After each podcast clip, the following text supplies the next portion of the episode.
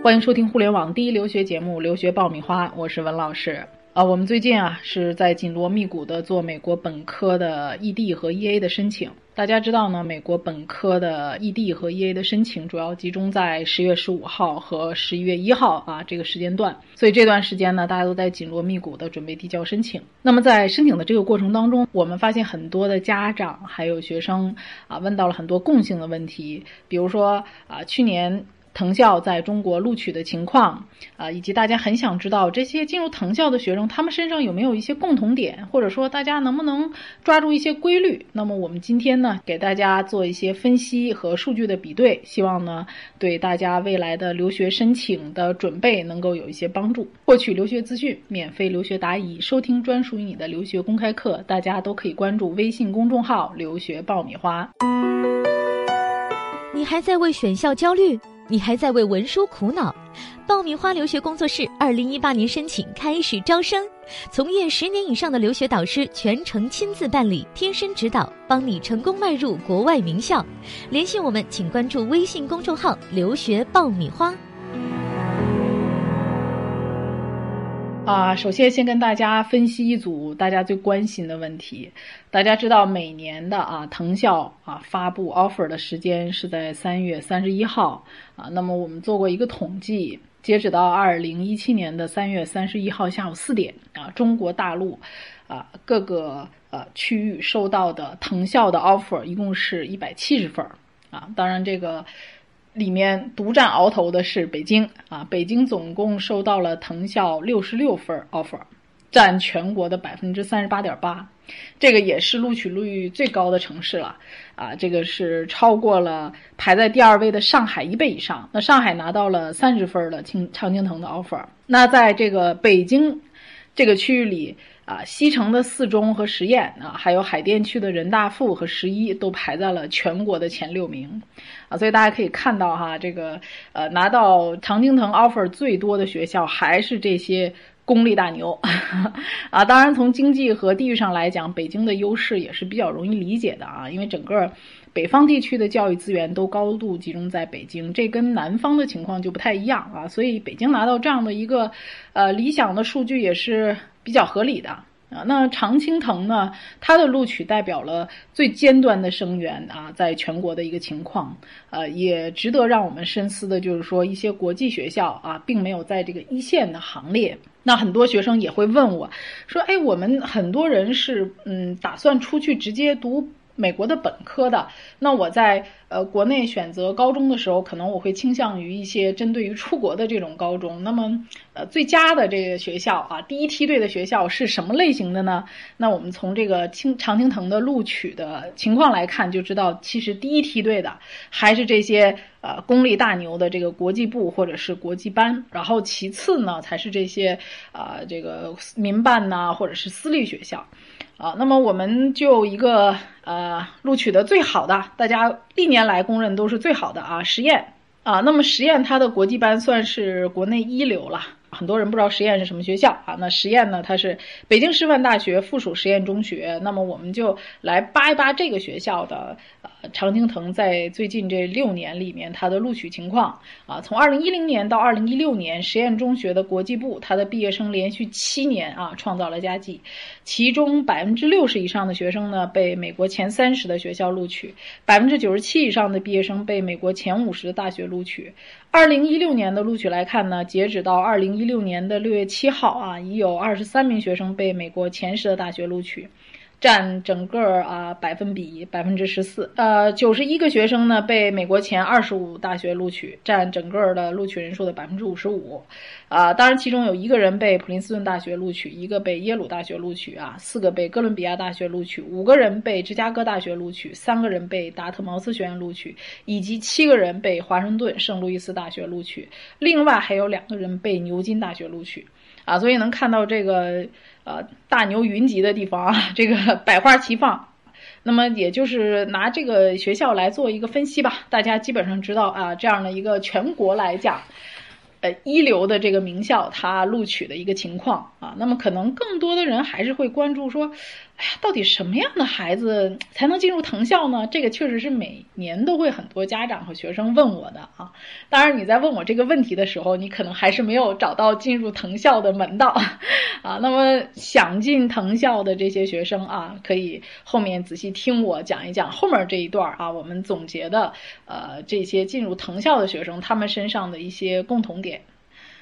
呃，我们就以哈佛大学为例啊，那么哈佛它会对每年的入学的新生做一个调查啊，我们参考它的一个数据啊，这个是具有一定代表性的。呃，那么据统计呢，大约不到百分之四的学生在高中的学习时间和中国的孩子是旗鼓相当的啊。为什么要这么说呢？其实很多人有一个误区啊，觉得说，哎呀，这个学霸是不是很多时间都在学习呀？嗯，那他们是不是学习都特别好啊？其实你能看到，只有百分之四的学生啊，学习的时间是跟中国孩子旗鼓相当的。可以讲，从全球来看，中国孩子的学习时间在全世界上来说都是花的很多的。你看，我们很多的孩子都是呃课上学，课下还要报各种各样的学习班，什么学而思啊、巨人等等，各地都有不同的学习班啊。所以你看，其实大家花在学习上的时间占到了你整个学习时间的可能占到百分之六十甚至七十，可能很多学生要更多。那么别的国家的学生，美国的学生什么样呢？大多数的人啊，考上哈佛的学生，他们高中的时候个人的学习时间每周超过五十个小时的同学，仅占了百分之三点一。那么也就是说，有百分之五十的学生啊，他们每周的学习时间都是在二十小时以下的。那二十小时以下，平均算下来呢，也就是每天就三个小时不到。哎，当然，我们就说有的学生真的是很有天赋，这其中不乏天才，智商很高，这个咱真的没法比。但是我要提醒大家的就是，高效的利用你的学习时间，比所谓的勤奋更关键啊！大家很多时候都是说我要一个时间的积累，哎，我在苦哈哈的在这耗时间。实际上，在美国，他在小学的时候就有一门啊如何管理你时间的这种课程，你从小就要学会。如何区分啊？哪些事情是重要的，哪些事情是不重要的？轻重缓急，学会管理你的时间。所以，高效的利用你的时间，对于你的学习乃至你将来的事业和整个人生的发展，我认为都是很重要的啊。所以，现在在啊准备出国留学的家长，一定要让孩子提前学会如何高效的学习，如何更好的利用你有效的时间做最高效的事儿。这里是互联网第一留学咨询分享节目《留学爆米花》，欢迎继续收听哦。其次啊，据统计呢，近七成的同学担任过两个以上的学生领导职位。这个呢，其实大家很多人都知道哈，说啊要做社团呐，知道别人这个都喜欢有领导力的学生。这很多人就觉得说，哎呀，那你这个美国学生是不是都不上课呀？就是不是很闲呢？你看，就一天就三个小时的时间，呃，学习，其他时间干嘛呢？是不是都在玩啊？啊，所以好多人就觉得说美国学生都不学习。其实我跟你说，人家超忙的，非常忙的。百分之三十六点二的受访的学生表示说自己同时保持着三个或者以上的课外活动的领导角色。所以你不要觉得做一个社团就很牛了，其实很多学生都是做三个以上的社团的。百分之二十九点四的学生兼任两个课外活动的领导者，百分之二十一的学生啊担任一项课外活动的领导者。在这个基础上，你还要保持学习这一块儿两不耽误。有的学生什么呢？我把社团搞得特别好，SAT 啊、托福啊，学习成绩啊都跟不上。你说老师，你看我除了学习，我都根本没有时间去做这个社团活动，那就证明什么呢？证明你离顶尖的这个人群还有距离，你的能力可能还达不到。那这个情况下呢，你就不要把自己 非要往那个群体中去划分。第三，课外活动。哎，好多家长都说，呃，背景提升啊，现在都讲背景提升。那背景提升都提升在哪儿啊？别说我没告诉你啊，注意听我下面说的，大家都在做什么软性的这个背景提升。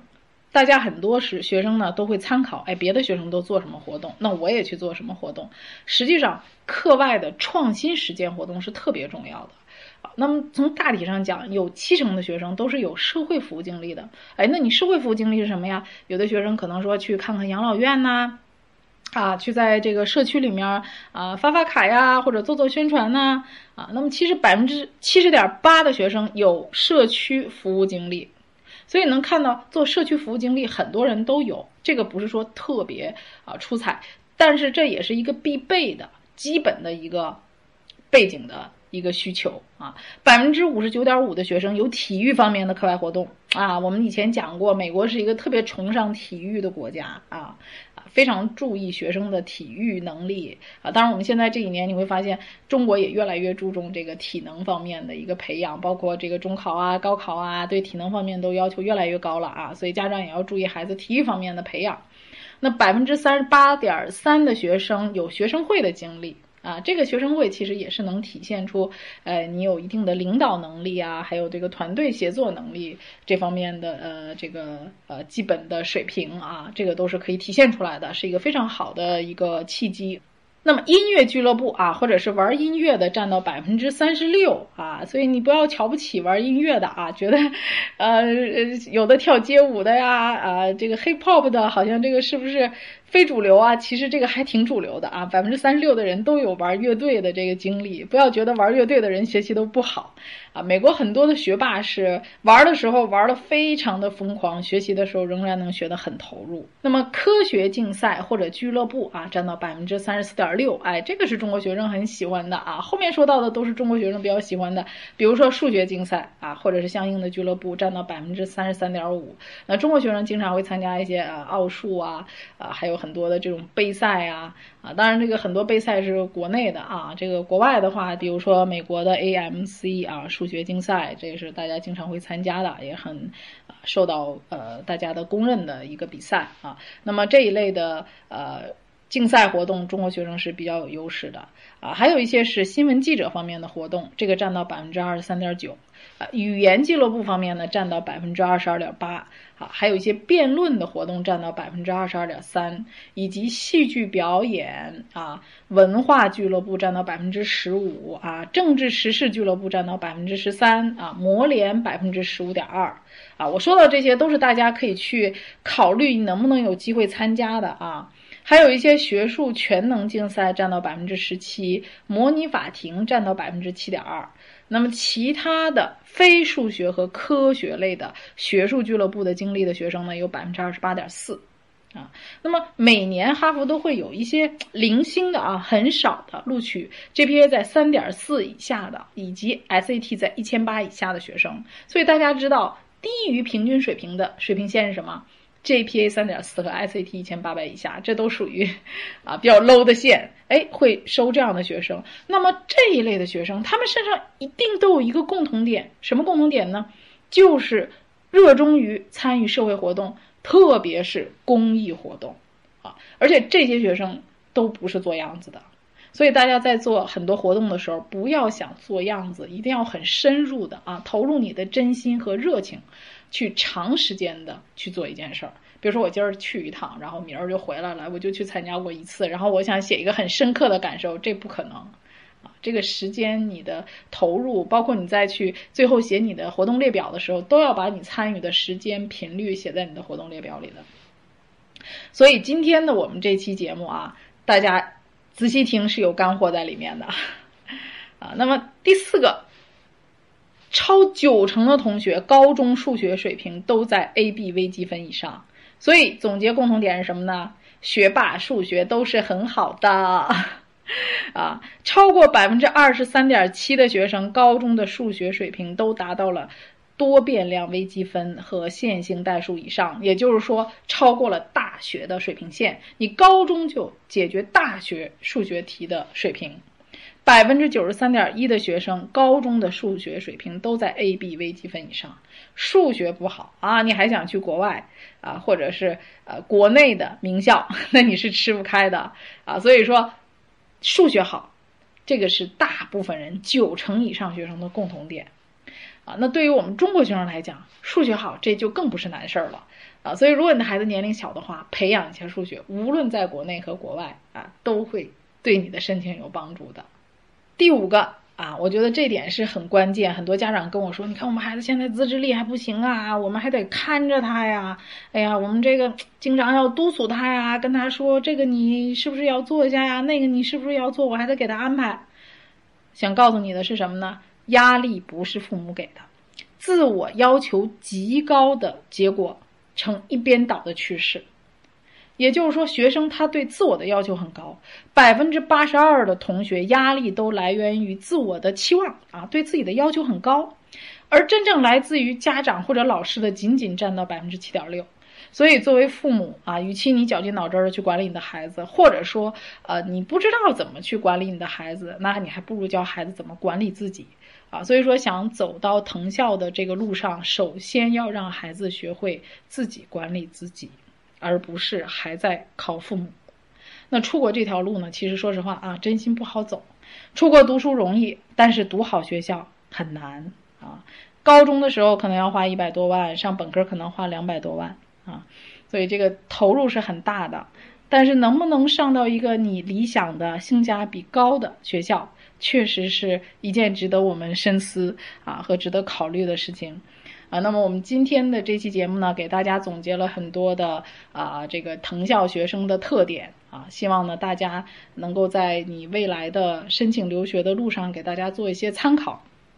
也希望越来越多的学生呢，能够对自身的特点啊，还有父母能够对你们啊给孩子的一些规划呀，包括培养他们的一些能力上啊，有一些启发啊，很多事情大家是说在拼父母，但是真正在这些。牛校的牛孩们、牛娃们，其实他们真的是很多还是要靠自己的啊，所以，要准确的定位自己的孩子到底是属于啊哪一个阶段的啊，然后根据这一个阶段来做相应的准备。啊，那么我们这期节目呢，就先做到这里了。希望我们的节目呢，能够帮助更多准备出国留学的孩子们啊，还有家长们啊。希望你们多支持我们的节目啊，多向你身边的朋友来推荐我们的节目啊。那我们这期节目呢，就做到这里了